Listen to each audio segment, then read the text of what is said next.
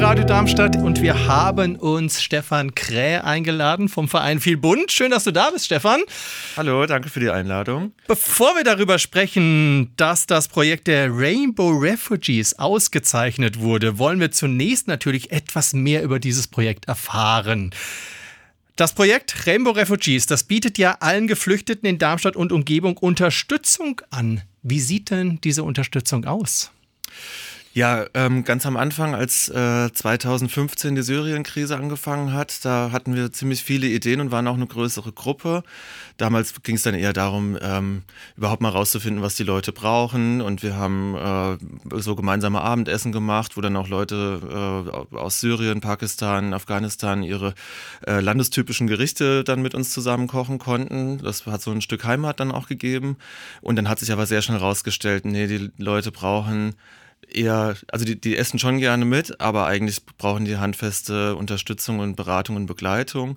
Und was ich jetzt gerade mache, ist vor allem äh, Asylverfahrensberatung, also Vorbereitung auf die Anhörung beim Bundesamt für Migration und Flüchtlinge, mit den Leuten so ein bisschen an ihrer Biografie arbeiten. Die kommen ja aus Ländern, wo Homosexualität mindestens mal tabuisiert oder wenn nicht sogar verboten ist. Und da fällt es natürlich auch schwer darüber zu sprechen, weil man ja das vorher nie aussprechen durfte. Das ist so die, die Hauptarbeit, die ich mache. Dann natürlich manchmal auch Probleme in der Unterkunft, dann irgendwie ein bisschen regeln, dass, dass äh, die Unterkunft sicherer ist oder gucken, ob man umziehen kann äh, Jobsuche, äh, Studienplatzsuche, also wie geht es eigentlich weiter, wenn ich mal hier in Deutschland anerkannter Flüchtling bin, dann haben die Leute natürlich auch Pläne für ihr Leben und dann bin ich da auch der erste Ansprechpartner, mit dem man sich darüber unterhalten kann und mal sich orientieren kann in der Aufnahmegesellschaft. Und bist du da äh, ganz, ganz alleine aktiv oder hast du da ein, ein, eine kleine Helfergruppe um dich rum, die dich unterstützt darin? Also wie ich ja gerade schon gesagt habe, wir waren früher eine größere Gruppe, dann irgendwann äh, auch durch die, durch die eigene Biografie äh, hat sich das dann so ein bisschen dann äh, gelöst. Ja, Leute sind weggezogen oder konnten nicht mehr. Es war halt auch viel Arbeit und ist auch belastend. Äh, mittlerweile kann ich glücklicherweise auch auf ehemalige Klienten zurückgreifen, die mittlerweile gut Deutsch können und äh, mir stets mit Übersetzungstätigkeiten äh, äh zu, zur Hand gehen oder mir dabei helfen. Es gibt natürlich auch andere Freiwillige, die gerne übersetzen oder auch äh, ja, äh, mithelfen. Aber ansonsten, also das Netzwerk, was ich habe, besteht eigentlich auch größtenteils aus anderen Trägern wie äh, AIDS-Hilfe Darmstadt oder PASO GmbH, die anderen Träger von äh, Gemeinschaftsunterkünften bei den Ämtern und so weiter. Also ich arbeite mit vielen Leuten zusammen, aber bei Vielbund bin ich gerade alleine. Okay, eigentlich schade irgendwie, weil es ja doch was sehr, sehr Wichtiges ist. Du hast viele ähm, Hilfsangebote angesprochen. Wie weit reicht denn die Hilfe von diesem Projekt oder wo, wo hört die Unterstützung dann auch schließlich auf und was passiert danach für die Geflüchteten? Also wer eine Frage hat, kann sich jederzeit bei mir melden. Es müssen halt einfach nur LGBT-Asylbegehrende oder, oder anerkannte Flüchtlinge sein. Die äh, Hilfe beginnt eigentlich schon relativ früh. Also es melden sich auch Leute, die noch gar nicht hier im Land sind. Und wenn, wenn die dann planen, hier nach Deutschland zu kommen, sage ich ihnen dann halt, ja, okay, sobald du in Deutschland bist, kann ich dir Orte nennen, wo du dich hinwenden kannst. Und wenn du in Darmstadt landest, dann kommst du halt zu mir. Wir sind ja hier in der äh, unglücklichen Lage in Darmstadt neben der Erstaufnahmeeinrichtung und den Gemeinschaftsunterkünften der Kommune auch eine, ähm, ein Abschiebehaftsgefängnis zu haben.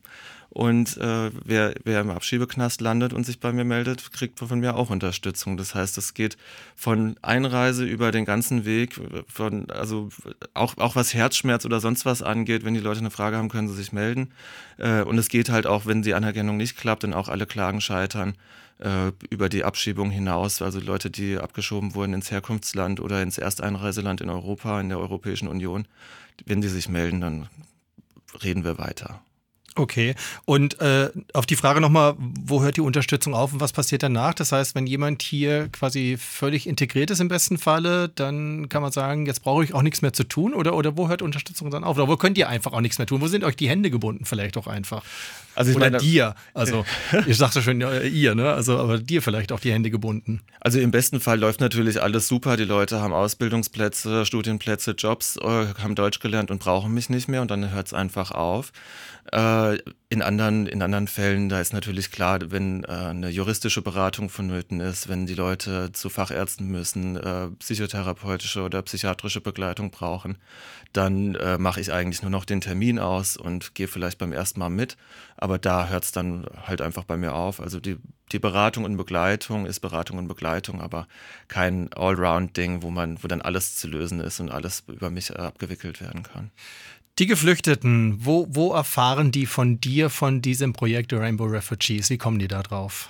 Ich frage mich auch immer mal wieder, wie hat er mich denn jetzt gefunden? Also gerade heute kam eine E-Mail äh, von jemandem, wo ich noch nicht mal weiß, wo er ist und, und äh, also wie er jetzt auf äh, Darmstadt gekommen ist. Aber die Leute googeln und, äh, und finden das. Ansonsten haben wir schon zu Anfang ganz früh Plakate in, ich glaube, zwölf oder dreizehn Sprachen übersetzt, aufgehängt. Da war von Tigrinya bis äh, Russisch und Ukrainisch alles dabei, auch Georgisch in ganz äh, interessanten Buchstaben. Und äh, das haben wir dann überall aufgehängt, haben es in die Erstaufnahmeeinrichtung geschickt, in die Gemeinschaftsunterkünfte. Wir haben Aufkleber mit QR-Code gemacht, die dann von vielen Leuten, die helfen wollten, fleißig in den öffentlichen Raum geklebt wurden. Und ähm, also der erste, der sich bei mir gemeldet hat, 2015, der hat zwei Tage nachdem die Aufkleber aufgeklebt wurden, mir quasi eine, eine Nachricht geschrieben und ein Foto von sich geschickt, wie er gerade an der Bushaltestelle sitzt, neben diesem Aufkleber. Ja, Wahnsinn. Na. Und so fängt es dann an, quasi Kontakt aufzunehmen und dann zu schauen, wo die Hilfe jetzt konkret gebraucht wird und dann nächste Schritte zu gehen. Genau. Die Entega Stiftung, die hat ja Ende März euer Projekt mit dem Darmstädter Impulspreis ausgezeichnet. Da gibt es ja dann auch on top sogar noch, ich meine, die Auszeichnung ist das eine, aber auch ein, ein Preisgeld von 20.000 Euro, die ja wieder zurück ins Projekt fließen sollen, habe ich gelesen. Ja. Wie stolz bist du denn auf diese jüngste Auszeichnung für diese Arbeit, für deine Arbeit, für dieses Projekt? Äh, ich habe mich sehr, sehr gefreut über den Anruf, dass, äh, dass Rainbow Refugees ausgezeichnet werden soll. War auch, äh, war, war, natürlich auch stolz, aber gleichzeitig demütig, weil ich meine, man, man bekommt den Preis für was, was man äh, die letzten Jahre gemacht hat. Aber es ist, also es, es soll natürlich auch Ansporn sein, weiterzumachen. Ähm, ja, und ich, äh, ich will halt auch nicht mit, also nur mit stolz geschwellter Brust jetzt da durch die Gegend laufen und sagen, ja, wir haben jetzt den Preis bekommen. Also jetzt soll mal, wenn das Geld äh, auf dem Konto äh, überwiesen ist, äh, geht es eigentlich auch darum, was machen wir damit. Ja? Ne? Also ich hatte das äh, schon immer mal wieder gesagt und äh, also den, den Tipp habe ich einfach bekommen und den versuche ich zu verfolgen. Aus 20.000 Euro Preisgeld muss man irgendwie versuchen, mehr zu machen. Jetzt geht es eigentlich darum, sich was auszudenken, was man über irgendeine Projektförderung äh, sich, sich finanzieren lassen kann, wo vielleicht der Eigenanteil 20.000 Euro ist und man eigentlich 100.000 Euro zum Ausgeben hat. Und so ein, ein sinnvolles äh, und notwendiges Projekt sich zu finden und auszudenken, das ist jetzt die nächste Aufgabe. Das, das klingt sehr gut und ich denke schon, man darf auch mal kurzzeitig so mit geschwellter Brust rumlaufen und sagen, hier, wir machen da was Tolles und da darf man auch stolz drauf sein. Und ich meine, es ist ja auch schön, wenn dann gerade so ein Projekt, finde ich, hier in Darmstadt ausgezeichnet wird, weil es einfach so besonders, finde ich zumindest, so besonders wertvoll ist, dass das Menschen sind, die diese Arbeit schon machen und dass es dann auch noch gewürdigt wird von anderer Seite und dass man sagt, hier, wir zeichnen das einfach aus. Warum machst du diese Arbeit? Was genau spornt dich an, in diesem doch bestimmt oft auch schwierigen Umfeld dich zu engagieren? Ich weiß es nicht. Also es war 2015, äh, da haben sich ja alle Leute für Flüchtlinge interessiert. Jetzt mittlerweile ist ja das, äh, ist, ist die Stimmung ja vielleicht auch ein bisschen gekippt bei den anderen äh, oder bei, bei, einem, bei einem großen Teil der Bevölkerung, äh, was schade ist. Aber bei mir ist die Stimmung halt nicht gekippt. Ich hatte keine Ahnung von Migration und Flüchtlingen. Mich hat das auch nie so richtig interessiert. Aber ähm, naja, dann trifft man halt Leute und man kann, man kann jetzt, also ich, ich habe irgendwann auch gemerkt, ich kann halt die Welt nicht verändern. Es wird halt Flucht, Vertreibung, Krieg und Katastrophen geben. Aber die Welt von einzelnen Leuten verändern, das geht halt. Und äh, das funktioniert auch gut. Und jeder Fall, jede Person, die, die kommt, ist einfach anders, hat neue Probleme, äh, hat neue Fragestellungen, kommt mit, kommt mit einer anderen Geschichte her. Das ist unheimlich interessant, das zu hören. Das ist unheimlich erfüllend, auch da irgendwie ein Stück weit was zu verbessern. Und äh, also ich muss sagen, so sehr mich das nervt, dass sich äh, Bundesämter und Ministerien und Regierungen und, und Verwaltungen immer wieder neue Tricks ausdenken, um äh, Flüchtlinge und uns zu gängeln, äh, so sehr äh, spornt mich das dann halt auch an, irgendwie neue Tricks äh, in diesem Katz-und-Maus-Spiel mir auszudenken, wie man äh, das, was Behörden versuchen, äh, uns in, in, den Weg zu legen, halt einfach dann äh, zur Seite kicken kann und durchmarschieren kann. Das heißt, es spornt dich quasi an, dann noch mehr dich reinzuknien, so nach dem Motto, jetzt erst recht? Ja, genau. Also äh, für mich ist, sind die Behörden ja nicht der Feind, sondern äh, sie sind halt, sie machen halt auch nur ihren Job, aber ich halt auch. Und ähm, wenn äh, wir, wir haben irgendwann so in dem, in dem Zusammenschluss von mehreren AIDS-Hilfen und Unterstützungsprojekten äh, für LGBT-Flüchtlinge in Hessen, haben wir gesagt, naja, wir müssen uns die, den, den Feind zum Freund machen und wir müssen halt äh, gucken, dass wir mit den Leuten zusammenarbeiten. Und mittlerweile würde ich sagen, wir haben ein relativ gutes und vertrauensvolles Verhältnis zu einigen Mitarbeitenden beim Bundesamt für Migration und Flüchtlinge, bei Regierungspräsidien, in den Behörden, sowohl kommunal als auch in Landesbehörden. Das ist ein, ein, guter Weg, da vertrauensvoll miteinander zu arbeiten und äh, das Interesse LGBT-Flüchtlinge gut unterzubringen und auch deren Bleibeperspektive zu stärken, besteht sowohl auf unserer Seite als auch auf deren Seite. Ja, du hast es auch gerade eben schon schön gesagt, man muss ja irgendwie zusammenarbeiten. Ich meine, jeder macht da irgendwie seinen Job und hat so seinen, ne, seinen Fokus auf dieses Thema und äh, man, man wird ja auch nicht nur diesen einen dann vielleicht da durchpeitschen wollen, sondern vielleicht man hat ja ganz viele, die noch folgen, wo man sagt, die möchte ich dann auch noch irgendwie und dann ist natürlich eine, sagen wir mal, eine würdevolle Zusammenarbeit natürlich viel wichtiger als eine Rambazamba vielleicht einfach zu machen. Kann, kannst du durch deine Arbeit die Situation von queeren Menschen dann an einigen Orten auf dieser Welt grob beschreiben, beziehungsweise anders gefragt, wie geht es denn queeren Menschen weltweit? Bei uns geht's gut hier. Ich würde auch sagen, in, äh, uns geht's gut hier in Deutschland, Europa, äh, in, in, auf dem amerikanischen Kontinenten größtenteils auch. Ähm, das sind allerdings halt nicht alle Nationalstaaten der Erde, sondern nur ein Teil.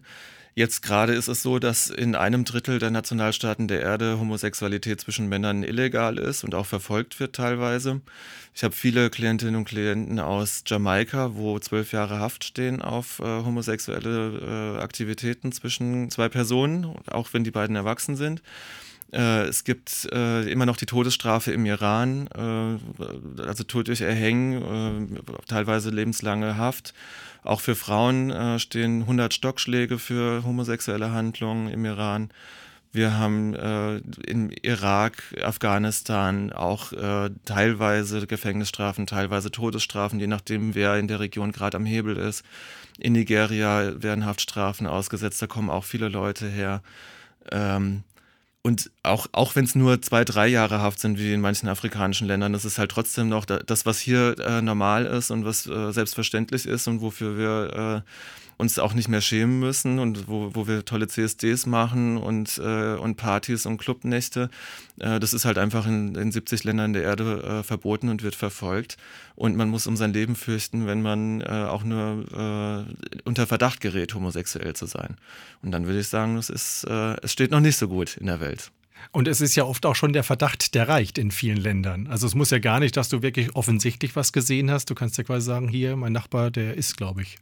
Ja, also ich, ich, bin jetzt nicht so ganz äh, äh, sattelfest, was das iranische Strafgesetzbuch äh, sagt, aber ich glaube, äh, drei männliche Zeugen, die äh, glaubhaft äh, sagen vor, der, vor den Revolutionsgarden, dass jemand homosexuell tätig gewesen ist, reichen aus. Also man muss es nicht gewesen sein, sondern man muss einfach nur drei Feinde haben, die unter einer Decke stecken. Jetzt ist ja viel so, wenn man, wenn man ein bisschen so von, von, von außen drauf schaut. Ich meine, dann haben wir alle vielleicht auch Glück gehabt, dass wir hier in Europa geboren wurden oder in Deutschland. Ähm, du kannst ja ganz woanders anders auf die Welt kommen und dann schwul, lesbisch, äh, queer sein. Macht dich das eher betroffen, auch da so in die Welt zu schauen, was woanders stattfindet? Oder bist du dann einfach so, spornt mich an, noch mehr zu tun? Oder, oder wie, wie nimmst du das so wahr? Oder wie, wie, was, was, macht es mit dir? Es war ja schon früher, bevor ich mit dem Thema befasst war, habe ich immer gedacht, äh, Gnade der späten Geburt, weil äh, ich meine, der Strafrechtsparagraf 175 ist auch noch nicht so lange gestrichen und es äh, laufen halt immer noch äh, äh, schwule Männer durch die Gegend, die im Knast gesessen haben dafür, dass sie schwul waren, hier in Deutschland. Und ähm, also ich glaube, es wäre jetzt für meine Arbeit äh, nicht hilfreich, da jedes Mal neu betroffen zu sein. Also ich kann schon quasi das Leid sehen und kann das auch ein Stück weit nachfühlen und bin natürlich auch äh, interessiert daran, dass sich die Welt ändert. Allerdings nach so langer Zeit mit so vielen Leuten und so vielen schlimmen Geschichten, man stumpft irgendwann dann doch ein bisschen ab und ich glaube, man muss auch sich da ein bisschen emotional abgrenzen, um das überhaupt weitermachen zu können. Ganz bestimmt sogar. Aber bist du auf der anderen Seite trotzdem dann vielleicht glücklich, einfach hier einen CSD zu feiern, so wie wir feiern können, einfach rauszugehen, Clubnächte zu haben, zu feiern, queer zu sein? Ja klar, also das bin ich auf jeden Fall und ich bin halt auch wirklich froh für jeden, der hierher kommt äh, aus, aus einem Verfolgerstaat und der, bei dem wir erreichen können, dass er hier bleiben kann und der dann halt auch mitkommt auf den CSD. Also ich lade alle auch immer ein zu äh, Schrill und Laut im Schlosskeller und zu unseren Queerbar-Nächten in der Oettinger Villa oder im queeren Zentrum. Und ähm, ich bin für jeden froh, der kommt. Und ich sehe auch, was das für ein Befreiungsschlag für manche ist, die quasi noch nie in ihrem Leben auf einer Party gewesen sind und dann direkt bei unserer Queerbar äh, auf der Tanzfläche mit dem ersten Typen rumknutschen, der ihnen gefällt. Also das, äh, ja, das, das macht mich dann wieder froh. Das lässt einen auch ein bisschen vergessen und hoffentlich die, die Jungs dann auch, was sie vorher erlebt haben. Jetzt hast du es vielleicht schon beantwortet. Da habe ich noch so eine schöne Frage stehen. Was war denn dein bisher größtes Highlight bei der Arbeit mit geflüchteten Menschen und was vielleicht auch dein Lowlight? Es gibt unheimlich viele Highlights, glaube ich. Also ähm, wenn, wenn, wenn Leute über, über viele Jahre hier im, äh, im Klageverfahren schweben, weil sie bei der Anhörung einfach nicht so ganz ähm, überzeugend gewesen sind und einen Ablehnungsbescheid bekommen haben und, und dann nach Jahren bei der, bei der mündlichen Anhörung vor dem Verwaltungsgericht einfach ohne, irgendwie sich zurückhalten zu müssen, sagen können, ja, ich bin schwul, ich war damals nicht bereit, das zu sagen, ich konnte nicht aus mir raus, ich musste mich erst noch irgendwie finden. Äh, und wenn die dann halt ohne große Rückfragen sofort äh, ihre, ihren positiven Bescheid bekommen und ihre Klage gewinnen, das sind natürlich große, äh, große Gewinne, weil da auch so viel drinsteckt. Da, da hat man lange dran gearbeitet. Wenn andere kommen und sagen, ja, ich bin schwul und, und im Iran wird ver verfolgt, da habe ich ja nicht viel reingesteckt und dann ist das halt so ein normales Tagesbusiness. Äh, die Lowlights sind auf jeden Fall halt jede, ähm, jede Abschiebung. Also äh, Abschiebungen erlebe ich halt auch. Äh, das sind keine Leute, die vorher bei mir in der Vorbereitung waren, sondern welche, die halt von irgendwo aus dem Bundesgebiet kommen und dann zufällig eben im Abschiebegefängnis in Darmstadt sind. Da hilft dann oftmals einfach nur noch äh, trösten und äh, ansprechbar sein und äh, versuchen mit dem Klienten rauszufinden, was eigentlich sie erwartet dann im äh, Herkunftsland, an wen sie sich wenden können, wie es weitergehen kann. Und äh, ja, da kann man also außer verabschieden und äh, viel Glück wünschen geht da nicht und das ist natürlich frustrierend. Das klingt bitter. Also, wenn ich dir so zuhöre, das klingt total bitter. Ist es. Wenn Menschen, weil sie das jetzt gehört haben heute, euch und dieses Projekt vielleicht unterstützen wollen, die Rainbow Refugees, wie geht das? Was müssen sie machen? Was können sie tun? Wer fließend Deutsch kann und fließend Farsi oder ähm, Kurdisch oder Arabisch, kann sich gerne bei mir melden und wird in den äh, Pool der äh, Sprachmittlerinnen und Sprachmittler aufgenommen. Russisch ist natürlich auch immer gut oder irgendeine nigerianische äh, Sprache, wo es ja mehrere gibt, ist, ist immer hilfreich für mich. Also da, da würde ich mich sehr drüber freuen. Wer Erfahrung hat im Bereich Asyl und Sozialarbeit und Beratung, aber wirklich mit Erfahrung kann sich auch melden, weil ich, ich bin kein guter Ausbilder, aber ich könnte, ich könnte Leute brauchen, die es einfach drauf haben. Und ähm, ich meine, das ist jetzt sehr spezifisch. Was man immer machen kann, ist natürlich Geld spenden. Das wird bei uns gut angelegt. Ähm, wir, wir zahlen teilweise Fahrtkosten für, ähm, für Leute, die im Landkreis wohnen und hier nach Darmstadt kommen zum, äh, zum Sprachkurs. Äh, aus, aus Bensheim nach Darmstadt kostet es, glaube ich, 100 äh, noch was Euro äh, jeden Monat. Jetzt kommt ja bald das 49-Euro-Ticket äh, zum Glück. Aber also wir, wir können das Geld gut anlegen äh, weil es gibt immer jemanden, der irgendwo hinfahren muss. Es gibt immer irgendeinen Anwalt, äh, der bezahlt werden muss. Es gibt immer so kurzfristig irgendwas. Leute kommen hier mitten im Winter an aus, einer, aus, aus einem tropischen Herkunftsland und haben noch nicht mal in ihrem Leben jemals eine Jacke besessen. Da müssen wir dann halt natürlich auch irgendwie versuchen, wie wir das finanzieren.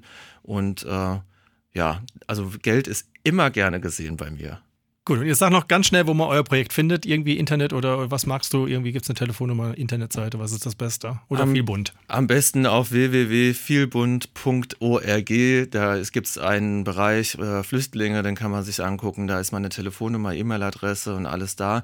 Und irgendwo auf den Tiefen der Webseite von Vielbund gibt es auch den Link und die Bankverbindung für Spenden genau. Also irgendwo ist es. Ich hätte mich mal besser vorbereiten müssen und die Webseite nochmal anschauen, aber ich glaube, äh, wer sich Mühe gibt, findet es auf jeden Fall. Das macht es vielleicht umso sympathischer und die Leute müssen noch ein bisschen eigene Arbeit reinstecken. Stefan Greh, vielen Dank für dein Engagement und dass du heute hier warst.